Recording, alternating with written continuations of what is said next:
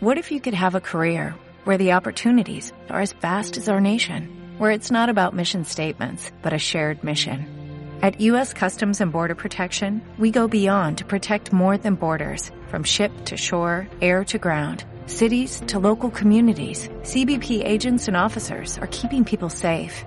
Join U.S. Customs and Border Protection and go beyond for something far greater than yourself. Learn more at cbp.gov/careers. Eh, restan cuatro partidos en el que el se juega la primera posición, eh, porque ya prácticamente que diría que los playoffs están prácticamente virtual. Eh, viendo el calendario de partidos que restan, ¿dónde estará la clave para que el decano pueda optar a quedar campeón, a posición? Primero, evidentemente, ganar esta semana, sumar una vuelta entera, batir el récord de fuerte, del trueno, y yo creo que la clave va a estar en la, en la semana que viene los duelos directos que se van a producir, fundamentalmente yo creo que el partido del Melilla, es cierto que el Melilla jugará en casa, mientras nosotros vamos a, a San Lucas, y creo que esa va a ser la, la clave, ¿no? Es cierto que da la sensación que tanto Melilla como Recre y Badajoz, ¿no? Son los que están manteniendo una línea de regularidad de de muchos partidos sin ganar. Prácticamente esto no se había conocido en, los últimos tiempos, en el caso del Recreativo de Huelva, de casi 30 años. La clave, evidentemente, es que en casa tú no puedes perder esta semana, tienes que ganar sí o sí. Eh, y, y, la semana siguiente, en esos enfrentamientos directos, y teniendo en cuenta que el calendario del Recre es mucho más amable que el que puede tener Melilla, será la semana clave para acceder a ese primer puesto que, que te da las dos, las dos balas, ¿no? Para, para jugarte el ascenso y no es lo mismo quedar primero que segundo. Edu, ¿sería una pequeña excepción si finalmente el equipo juega los playoffs tras finalizar en la segunda, tercera o cuarta posición? Hombre, yo creo que, que, no. Yo creo que hay que estar agradecidos de, del año que, que, están haciendo los jugadores, de la buena labor que está haciendo José María Salmero en el banquillo y para nada de excepción. Hombre, si nos quedaría a lo mejor ese Butirrinín, ¿no? De haberlo tenido tan cerca del primer puesto, pero, pero en, absoluto de excepción. Es más, yo creo que, que la afición siempre estará con el equipo, quede el primero o el cuarto, o porque al final es lo que podemos acabar y, y, la afición está demostrando que está volcada en masa con su equipo y se está desplazando, se está movilizando en cada desplazamiento. Ya lo hizo en el último partido contra el Sevilla, donde casi 2.000 personas había en la ciudad deportiva sevillista y, y, y dentro de, de, pocos días en Sanlúcar de Barrameda también se espera un desplazamiento masivo. Para nada de excepción y es más, todo lo contrario, agradecimiento a la labor que están haciendo estos jugadores, este cuerpo técnico después de un año que no vamos a olvidar que ha sido complicado porque atrás quedan unos primeros meses duros con, con meses en, en, los que los futbolistas no cobraban, que tuvieron que, que alzar la voz y que al final gracias eh, se tuvo que, que solucionar eh, en las fechas navideñas para que al final ya el club encontrara una normalidad en cuanto a pagos y, y, que eso ha provocado también que el futbolista esté pensando en lo que hacer el fin de semana, en eh, prepararse los partidos y demás, y no, y no estar eh, lamentándose por, por los impagos. Así que para nada de excepción, sino todo lo contrario, sino agradecimiento a todos los futbolistas del cuerpo técnico. Eh, Alex, eh, para ti, ¿cuáles son las claves para que el equipo haya conseguido encadenar esta racha de partidos sin conocer la derrota? Para mí, la clave para mí es el grupo. Yo creo que desde fuera se ve y desde, desde dentro se habla con los jugadores que, el grupo que hay es una familia, eh, desde el lutillero hasta el capitán, pasando por el entrenador, pasando por el director deportivo como. Yo creo que todo el grupo, eh, esa piña que hay, esa familia es clave. Yo eh, creo que es un equipo, aunque se lleve bien, y que no sea tan compacto, tan eh, pues, que haya congeniado también, tanto dentro como fuera, porque han pasado etapas muy duras eh, económicamente hablando, eh, deportivamente también han tenido rachas malas y han sabido sobreponerse y han sabido aprender todos juntos, un bloque de 17 jugadores nuevos, yo creo que han crecido juntos y esa, esa unión, yo creo que ha, sido, si no la clave, una de las principales claves para que el, equipo tenga estas 18 jornadas sin perder. Esperemos que siga prolongándose. Aún así, también creo que, hoy lo preguntaba en rueda de prensa, creo que también ha sido un poco clave esa pizca de suerte que no tiene relativo estas, no sé si cinco temporadas atrás, que era casi impensable, y, esa inercia, ¿no? Que te lleva a ganar partidos casi de carambola. Obviamente hay muchísimo trabajo detrás, pero ya le hacía falta el recreativo esa suerte, ese, ese tiempo de prolongación que te echas una mano, ese, esa última carrera que años atrás nos echaba, se echaba más en falta. Yo creo que bueno, ese, cúmulo de cosas ha hecho que el recreativo pues, esté peleando por liderar el grupo cuarto. Eh, Nacho.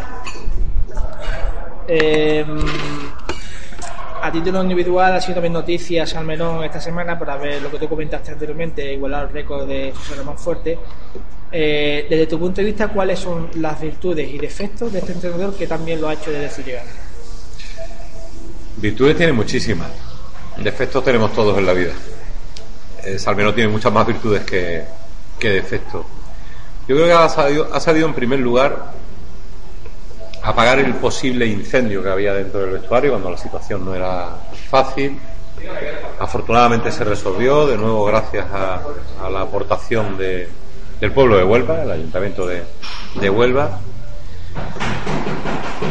Él dio el toque de atención cuando tuvo que darlo y yo creo que eso fue eh, eh, clave para que se moviera ficha, porque si no, no estaríamos hablando hoy de lo que estamos hablando, de que el equipo prácticamente está en playoff, no matemáticamente pero prácticamente y acechando incluso el, poder ser primero al, al, terminar. Virtudes futbolísticas tiene todas, porque si hay alguien que conoce esta categoría, si hay alguien que sabe manejar los tiempos de fútbol en Segunda División B, es Salmerón. Además se ha sabido rodear de, gente de su confianza, es importante, ¿no? Él ha dado incluso confianza a gente que, bueno, no es que estuvieran desfenestrados, pero que pocas oportunidades podían tener ya en el mundo del fútbol. Tiene la virtud de saber manejar dentro de un partido varios partidos. Es un hombre que lee muy bien los partidos. Y por ponerle un pero, hombre, es un poco conservador en el arranque de los encuentros, ¿no? Eh, a todos nos gustaría que nuestro equipo jugara, hay que decir Ajax, ¿no? Eh, como el Ajax. Eh, pero eso no puede ser, y más en una categoría como esta.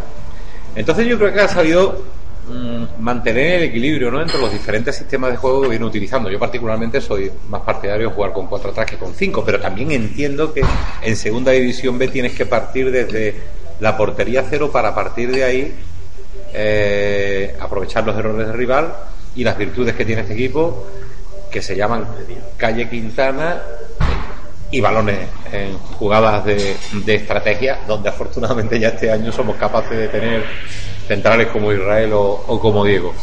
Con lo cual creo que tiene muchísimas más virtudes que defecto y por poner un pero es esa sensación de conservadurismo que da la sensación que tiene el equipo en los primeros tiempos de fundamentalmente en los últimos partidos. Claro, decir esto de un equipo que lleva 18 partidos sin perder con 12 victorias y 6 derrotas parece una osadía, pero es mi opinión. Edu, eh, tú vas a jugar este domingo ante un rival como la Balona, que ya no la juega, que no venía en tierra de nadie. Eh, pero también es verdad que es el último rival con el que se ha perdido. Y, pero bueno, también es verdad que por un lado tenemos eh, esa situación de que es un rival que no se nos ha dado bien en la temporada, pero que viene también en un par de momentos, cuatro derrotas consecutivas. ¿Lo consideras un partido trampa?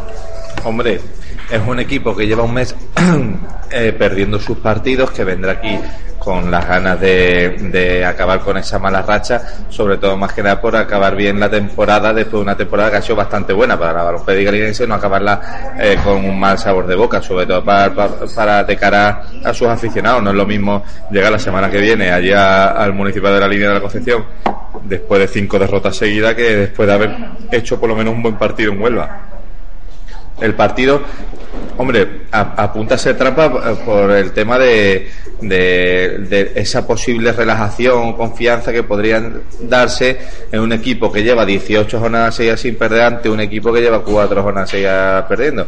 Entonces, yo creo que la clave ahí va a estar en, la motivación ya de por sí sola que te produce eh, el quedar campeón del grupo cuarto y, luego la motivación que le dará eh, Salmerón a sus futbolistas a lo largo de la semana. Ya eh, estos días están ejercitándose, preparando el encuentro. Creo que la clave va a estar en el fútbol directo que va a poner la balona la balón pericalinense y en las jugadas a balón parado, que es su, su, su mayor baza, y luego sobre todo eh, no es un equipo que sea que sea fácil de batir, aunque ha sido derrotado y, es verdad que le ganó un 0-3 el Marbella hace poco, pero es un equipo que concede muy poco y que ha, sido el equipo menos goleado del campeonato durante todo el curso.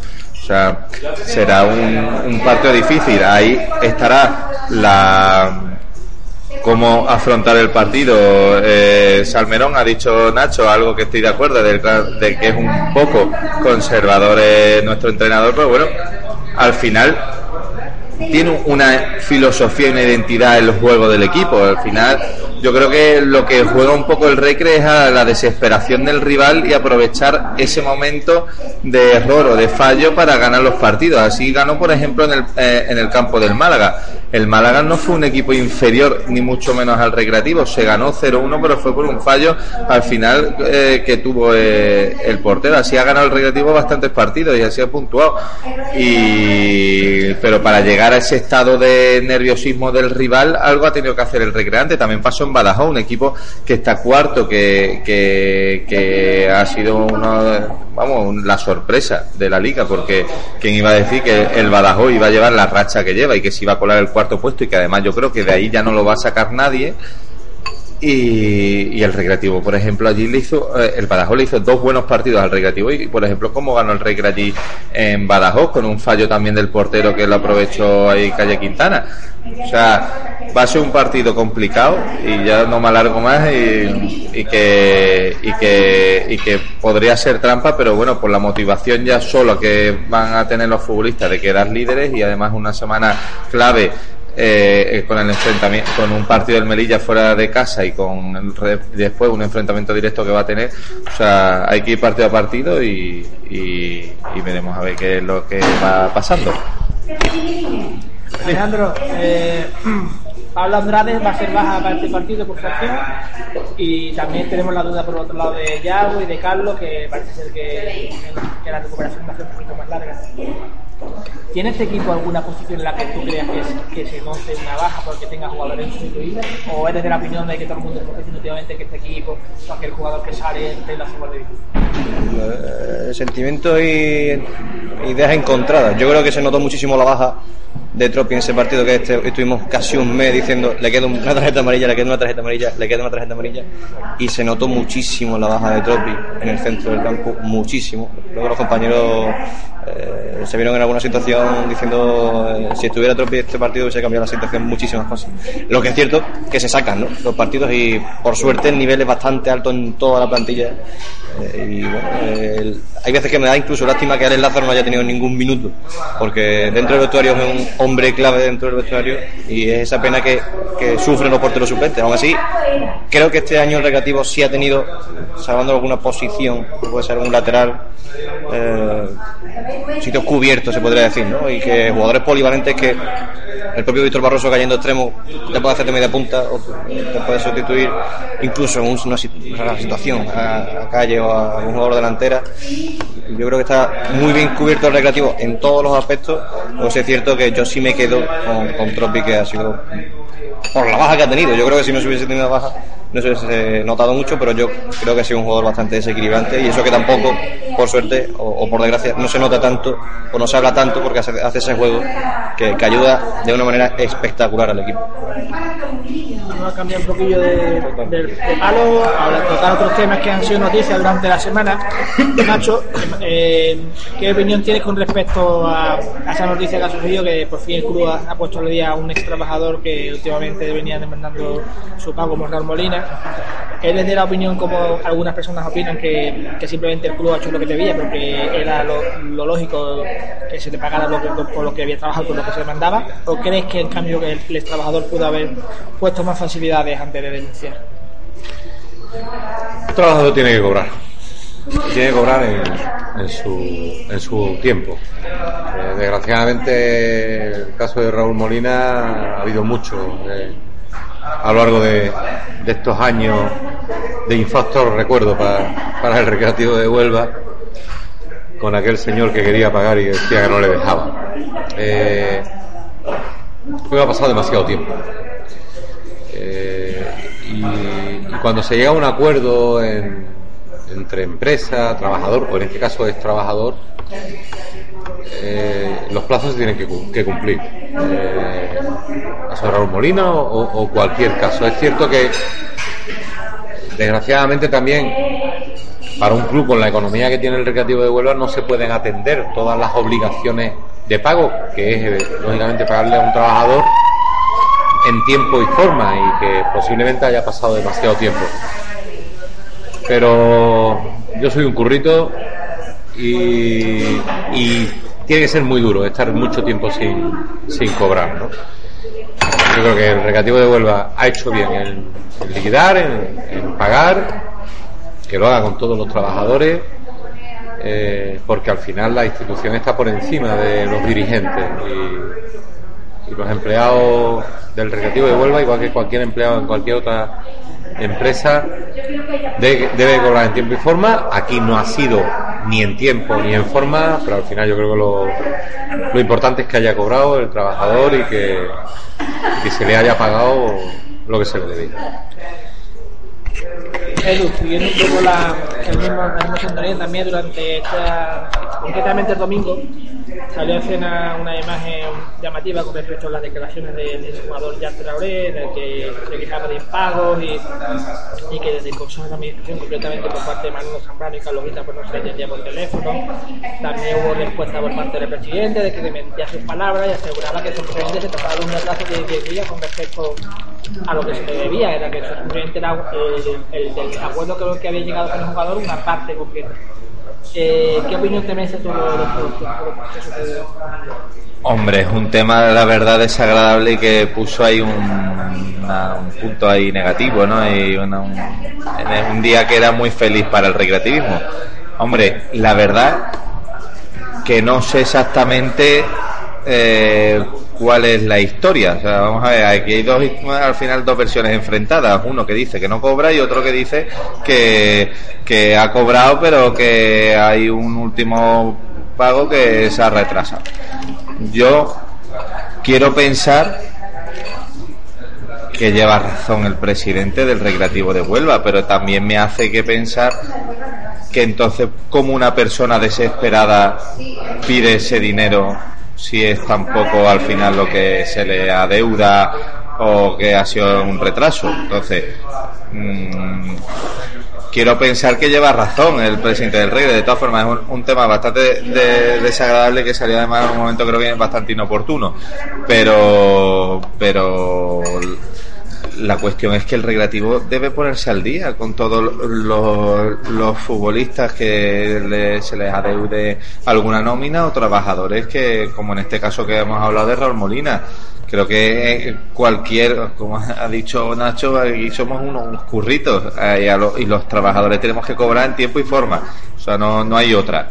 Y aquí, y entonces, hombre, el tema de Yastraore es desagradable, pero bueno, quiero pensar que lleva razón el presidente del Recreativo de Huelva y espero que ya o en esta misma semana se, se abone la deuda que se tiene con Jazz que de todas formas es un futbolista además Jazz que a mí me dio ya fuera parte de este drama y demás me dio bastante lástima que se marchara porque creo que era un futbolista con, con calidad un tío muy sacrificado y un chaval que, que, que ha sentido lo, los colores del reggae que ha estado en un, en un, momento muy complicado. El año pasado fue una temporada bastante complicada y yo todos los futbolistas, todos, que han pasado durante estos años de penuria en segunda división me tienen todos mis respetos, porque al final son jugadores que han vivido la peor parte de la historia del regativo, al menos reciente. Entonces, todos ellos se merecen un respeto y esperemos que los problemas con Yastrales se resuelvan cuanto antes.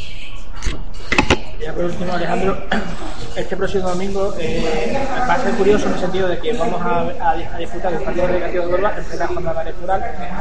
Eh, son días también lo que últimamente están surgiendo eh, noticias de algunos candidatos, los que se dejan ver en partidos, que y vuelve un poco a escena eh, esa tan manía de rec de politizado, ¿no? de que algunos candidatos lo utilicen para sus elecciones, en su, digamos, sus candidaturas, que lo usen tanto para negativa como positivamente. ¿Qué, opinión tienes desde, desde, el punto de vista ético? Si consideras que, que el negativo de Huelva se tiene que, alejar un poco de todo esto o al final es inevitable, como por ejemplo pasó este último domingo con, José José, ¿no?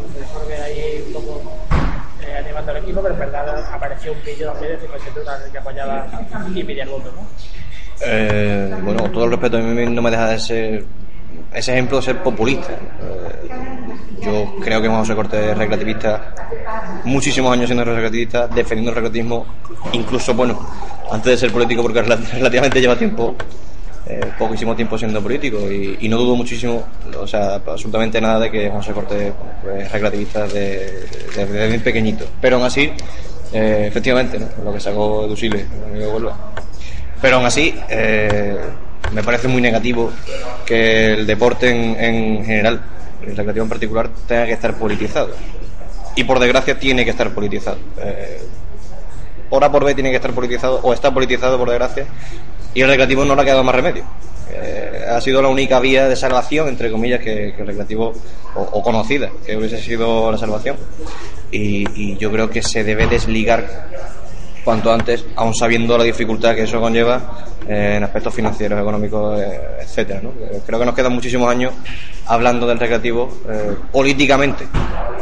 Aún así, yo soy totalmente contrario. Obviamente, el fútbol, ya se la diríamos con los si paradigmas del fútbol negocio, de, las utopías, del, del fútbol afición, que bueno, en algunos sitios funciona, aquí ojalá funcionase, pero yo creo que todavía, por la situación actual del recreativo, para mí no debe ser una, utopía.